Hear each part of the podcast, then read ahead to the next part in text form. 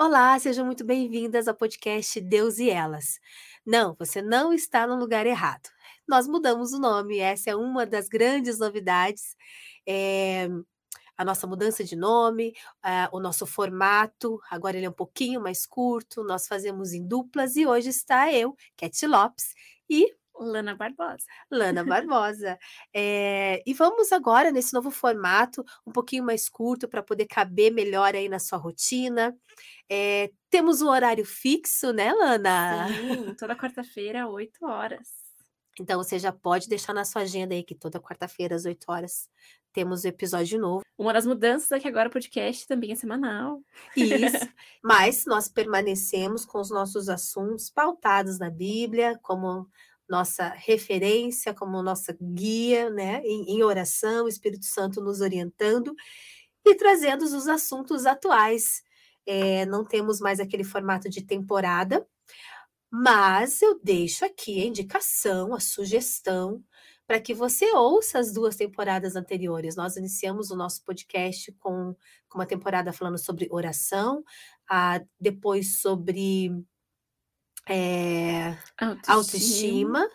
E já estamos no nosso 26 muito conteúdo, tem bastante coisa aí que vocês podem estar acompanhando se você está chegando agora. Para aqueles que já, aquelas que já nos acompanham, já conhecem um pouquinho o nosso ritmo.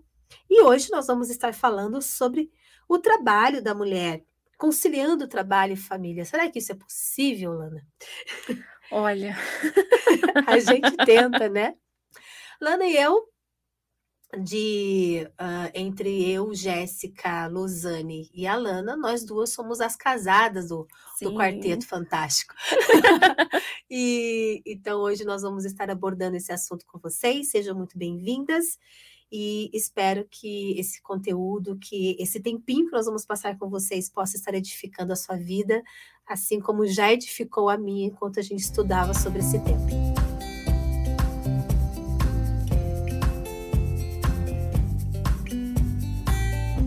Bom, apesar aqui da minha rouquidão, vamos tentar levar um, um ritmo tranquilo, tá bom, gente? Curitiba tá muito frio, né, Lana? A gente Tá, teve uma tá mudança de demais. clima terrível e nessa aí eu estava bem rouca esses dias hoje que eu estou com voz. Mas vamos lá. É, eu acho interessante a gente começar aí com um panorama geral sobre esse contexto histórico da mulher no trabalho, né? A gente tem aí, acho que, é, a grande inserção aqui, já falando de mundo moderno, pós-Primeira Guerra e Segunda Guerra Mundial, que eu acho que são quando a gente vê esse movimento dos maridos indo para a guerra, muitas mulheres ficando viúvas, é, e, e o, e o mundo girando, né? Tendo, e agora, como que o mundo vai funcionar é, pós, pós Primeira Guerra, Segunda Guerra, é, é, aí com Revolução Industrial. Então, como que o mundo agora vai funcionar? E a gente vê uma grande massa, massa das mulheres indo para o mercado de trabalho pós esses períodos, com, com esses grandes acontecimentos.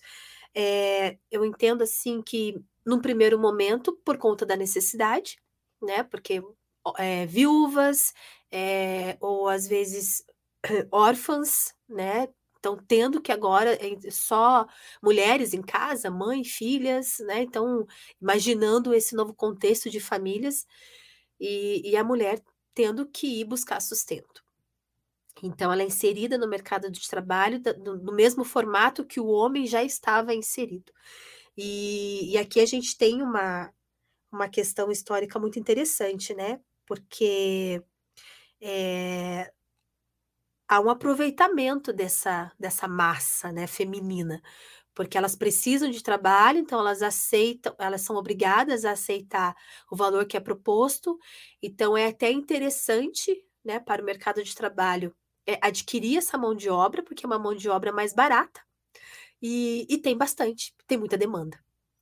É, mas eu acho que também nós temos também, né, aí a história que atribui as, as, as grandes lutas, né, das mulheres, é, principalmente ali a partir de 1970, é, como eu já disse, Revolução Industrial. É, um outro ponto forte, agora já entrando na década de 90, a crise econômica, né, que eu acho que deu aquele empurrão nas mulheres, daí agora já num, num novo formato, mulheres casadas, é, com os maridos em casa, mas que agora, ah, por conta da crise, o, o, dinheiro já não tem mais o mesmo peso, já não tem mais o mesmo valor real. Então precisa ter um complemento. Então, a, se no primeiro momento as mulheres elas vão porque já não tem mais a figura masculina, né, seja marido, seja pai, tio, enfim, avô, é, agora que já um pouquinho é na década de 80, 90, a gente já tem crise econômica que você tem é, a figura masculina dentro de casa, mas, mas precisa ter uma complementação de renda. Então a mulher volta novamente de uma forma massiva para o mercado de trabalho. E em tudo isso eu tiro assim aquele resumão, né? Que eu costumo dizer resumão de vestibular. é, sempre há necessidade. Sempre foi a necessidade que dá aquele empurrão para a mulher, que, que, que dá esse direcionamento para ela é, entrar no mercado de trabalho no mesmo formato que o homem já, já estava inserido. Quando nós olhamos para o Brasil, 1932 nós temos aí o direito ao voto, que eu acho que dá esse volta o olhar, né, para a mulher. E em 1943, uh, o código o código civil ele já ele já traz essa determinação, né, que as, as mulheres casadas podem trabalhar com a autorização do marido, né, o marido precisa autorizar. E ainda em 43, então, por conta é, de todo é, o que nós vamos fazer agora com esse monte de mulher no mercado, porque elas têm outras necessidades, elas é, é, a maternidade, é a TPM, né? é o coisas. universo feminino, o que, que nós vamos fazer com isso? Então a gente tem aí as novas leis trabalhistas, os direitos trabalhistas concedidos às mulheres, é, que são válidos né, até hoje. É, e e é interessante a gente olhar, de repente, um pouquinho mais para trás, né? É, que nós vínhamos a, num, em uma sociedade onde tudo estava voltado para o lar. É, a mulher como como dona de casa, né, ali cuidando do filho, dos filhos, maridos, a, o, o homem que saía para trabalhar, mas todo o olhar era voltado para a família, né? Não, não tinha muito essa, é, vamos dizer assim, né? A, acho que até antes da Revolução Industrial, né? A gente tem uma sociedade que ela, ela está voltada para a família. É, tudo que eu posso conseguir para você não tem, é, como dizer assim, você não tem muito essa questão da realização profissional, você não tem muito essa questão do, do anseio, eu quero ser, e tipo, o dinheiro em primeiro lugar, né? Você não tem esse, esses outros, esses outros interesses. É, é... o homem está trabalhando para ser o provedor da família e a mulher está ali para cuidar da família, né? Bem, isso. É voltado para a família. Tudo está voltado para a família. E isso é interessante, né? Porque a, a, a sociedade ela vai mudando isso, o, o, olhar para o trabalho, essas outras questões históricas, como, como eu já comentei, e de repente você caímos nos dias de hoje, né? Sim. Resumindo, vamos pular. Resumindo toda a história. caímos nos dias de hoje. E nos dias de hoje, nós temos aí uma, as, as últimas pesquisas que ainda estão, já estão um pouquinho defasadas, né? Vamos dizer, em 2019 que é, a mulher já ocupa aí 53,5% da força de trabalho no nosso país. E apesar de tudo isso, nós ainda vemos muita luta, né, por direitos e, enfim, não, não é esse o, o foco da conversa. Mas só para a gente ter esse contexto, né, que como é interessante, apesar de nós sermos 53%, e também em relação ao ensino superior, hoje nós já somos. É, a nossa porcentagem também é maior que a dos homens, 25% para 18%. E ainda assim a gente tem muitas dificuldades. Mas, como eu disse, esse não é o foco. Eu só queria que a gente tivesse esse contexto geral, porque nós ainda percebemos um movimento ou uma interpretação é, bastante comum ainda e com muitos preconceitos, com muitos julgamentos em relação à mulher que precisa é que precisa trabalhar por opção ou não, né? E, e eu achei interessante a gente né, meditar um pouquinho sobre isso, o que, que, a Bíblia, o que, que a Bíblia nos ensina a respeito disso e que exemplos nós podemos encontrar para que o nosso olhar ele esteja ele esteja ajustado, né? E como nós já falamos em episódios anteriores sobre a nossa identidade, sobre nós nos encontrarmos, sobre o nosso propósito, de novamente, né, a gente ajustar com, com o olhar de Deus, com a visão de Deus para aquilo que Ele quer para nós. Algo a acrescentar, Lana? com a primeira pergunta. Mas realmente isso é não chega a ser um conflito para mim, mas é algo que eu sempre preciso estar em mente, assim, essa questão do equilíbrio.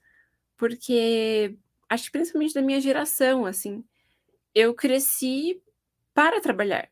Assim, eu fui educada, né? Meus pais sempre se importaram muito com a educação, com o trabalho. Então, eles me criaram para eu trabalhar, ter a minha profissão e ter a minha independência financeira no sentido de não precisar depender de outra pessoa. Porque acho que vai muito também pela história de vida, né? Que nem meus pais não têm informação e tal. Então, eles sabem o que eles. as dificuldades que eles passaram e não queria que eu passasse por isso, assim. E acho que isso é muito da minha geração mesmo, né? Então, a para mim, nunca teve um conflito de tipo, ai meu Deus, será que eu vou trabalhar? O que, que eu vou fazer? Será que eu vou ficar só em casa? Sempre foi tipo, vou me formar, vou trabalhar, e o restante vem depois, assim, né?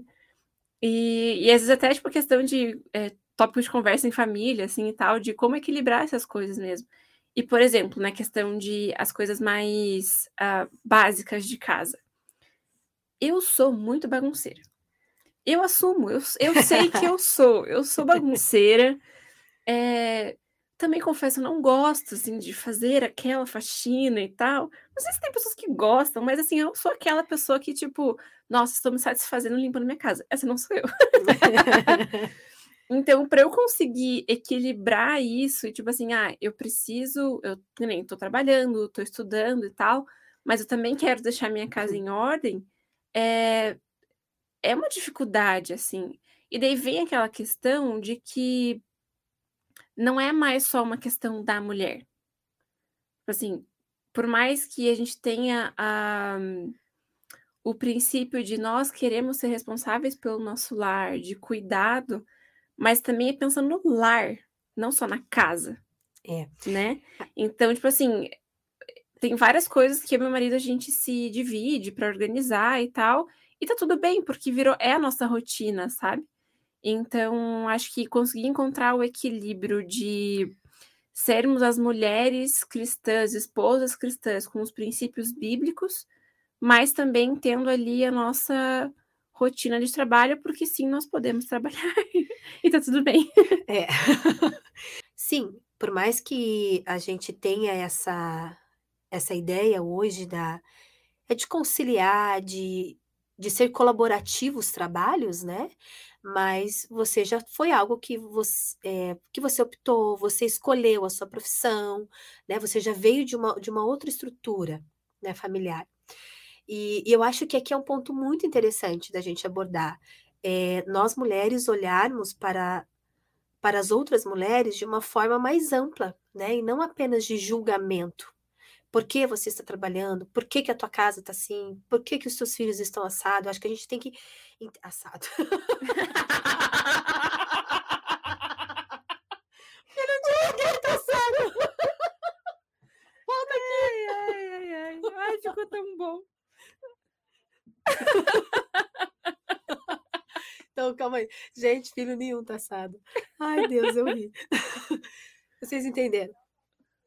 Cada família, cada mulher, ela tem a sua história, ela, ela tem a sua origem. Nós temos mulheres solteiras, nós temos mulheres casadas sem filho, casadas com filhos pequenos, já filhos adultos.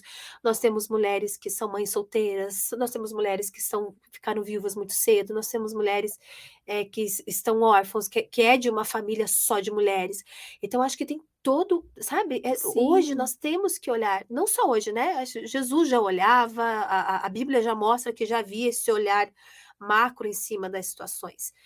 É, e não apenas generalizar e colocar todas dentro de um único formato. E até o, o a visão contrária, né? É, eu, por exemplo, que trabalho e tal, eu também não posso julgar a mulher que escolheu ficar em casa, que é um trabalho muito pesado, né? Então, eu acho que é bem exatamente isso, assim, porque é.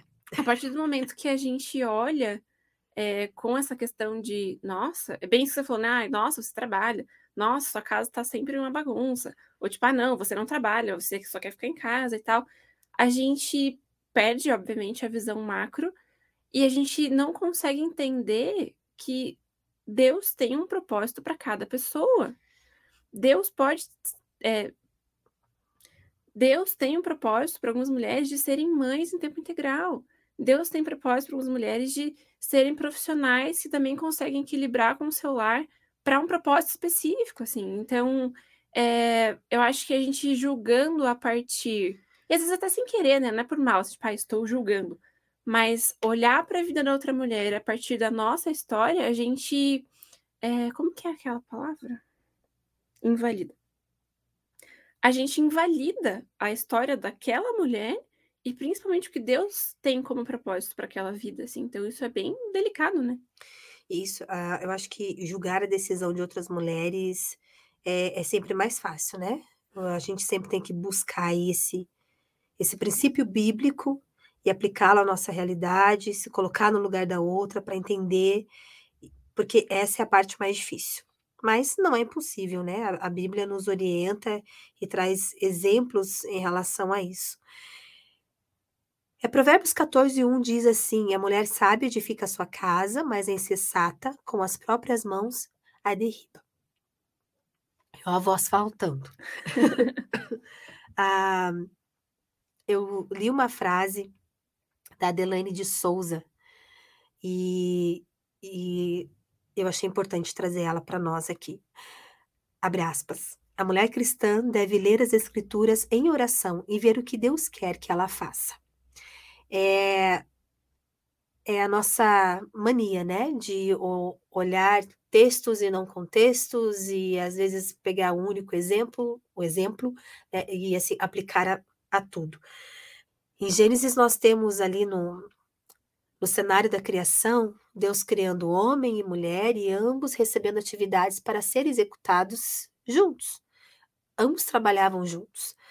Nós já falamos aqui em outros episódios é, sobre, sobre o termo aux, auxiliadora, né, o, o Ezer Kenegdo, e que é a, a, ajudante semelhante a ele, diante dele, correspondente a ele, né, ou seja, não é de inferioridade, mas sim de uma ajuda correspondente à sua natureza moral e intelectual, que supre o homem naquilo que ele precisava, é, e num, num outro no outro momento, nós temos uma outra definição que diz que é socorro bem presente. Né? É, é, como assim socorro bem presente? Isso não é atribuído apenas a Deus, né? É exatamente isso. Ézer é usado para descrever o próprio Deus. Nós temos Salmo 128, e Deuteronômios 33, 7, que diz que ele é o nosso socorro, o nosso auxílio. E esse é o sentido de auxiliadora que o texto da criação se refere, esse Ézer. Né? É, é de sermos socorro, sermos esse auxílio, de estarmos lado a lado, de estarmos batalhando juntos, guerreando juntos. E quando nós voltamos o nosso olhar ali para Provérbios 14, 1, que a mulher sábia edifica sua casa, mas é insensata, com as próprias mãos a derriba, é justamente isso, é você trazer para a necessidade do meu lar, o que o meu lar está precisando para este momento. Eu tive uma experiência quando eu me tornei mãe, o, quem já acompanhou, eh, eu, eu fico soltando assim, gente, só para vocês terem a curiosidade de sair procurando nos episódios, tá? Mas também já foi dito em outro episódio que é, a respeito do milagre que é o Vitor, né? Que ele nasceu prematuro e eu tive ali toda uma alteração de rotina por conta disso. E em conversa com meu esposo, ajustamos ali o nosso orçamento e, e eu parei de trabalhar. E eu coloquei assim que quando ali o Vitor já tivesse uns dois anos, né? Na hora que, que Deus abrisse a oportunidade, eu, eu voltaria para o mercado de trabalho. Mesmo porque havia essa necessidade de compor o orçamento da família. É, era, era uma necessidade eu estar em casa, cuidar do Vitor, ele precisava de mim de forma integral. Mas além disso, né, há, há, há também aqui o, é, o fator que eu tive esse poder de escolha. Ao conversar com meu marido, ajustando as, as questões, eu pude escolher. Ele, né, falou assim: não, tudo bem, dá para segurar as pontas. Vamos ver até onde a gente consegue levar.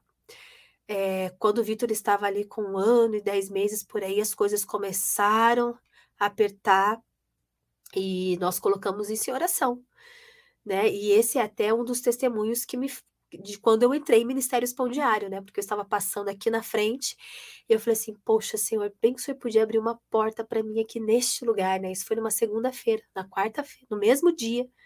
Eu recebo uma mensagem em casa se eu estava disponível. e na sexta-feira daquela semana eu fui contratada. Então, assim, em tudo houve um direcionamento de Deus, né? E hoje, hoje aqui no Ministério Espondiário nós somos maioria mulheres, inclusive, Sim. né?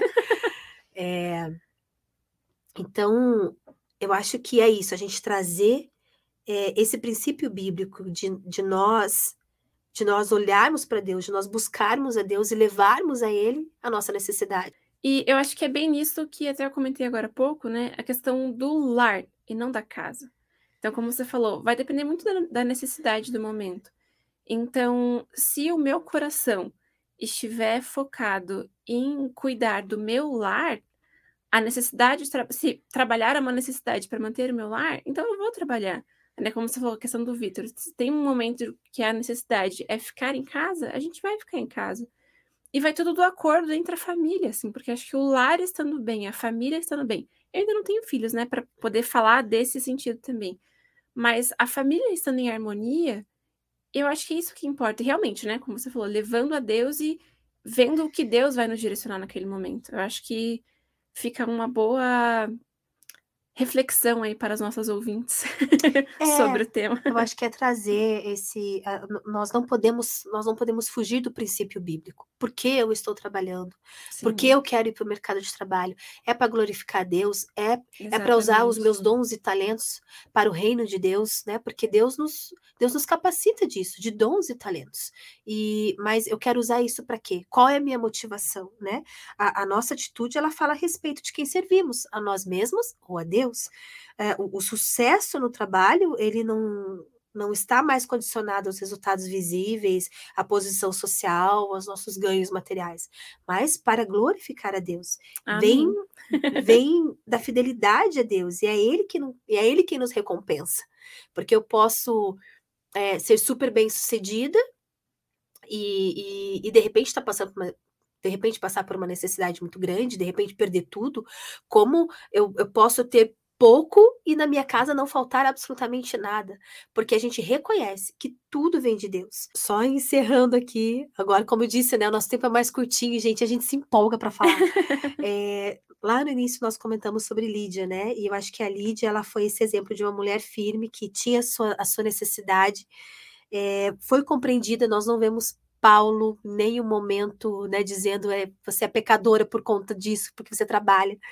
E mas é, esse exemplo de mulher firme, de trabalhadora e, e que transferiu esse seu dom de ser bem-sucedida para buscar judeus e orar por eles, né? Então ela está dentro desse princípio bíblico, ela honra Deus, ela, ela entrega tudo ao reino de Deus e eu acho que é esse, esse o grande exemplo que ela deixa para nós. Amém. Gente, que Deus abençoe vocês. Mulheres, que Deus abençoe vocês nesse dia de trabalho, seja em casa, seja fora.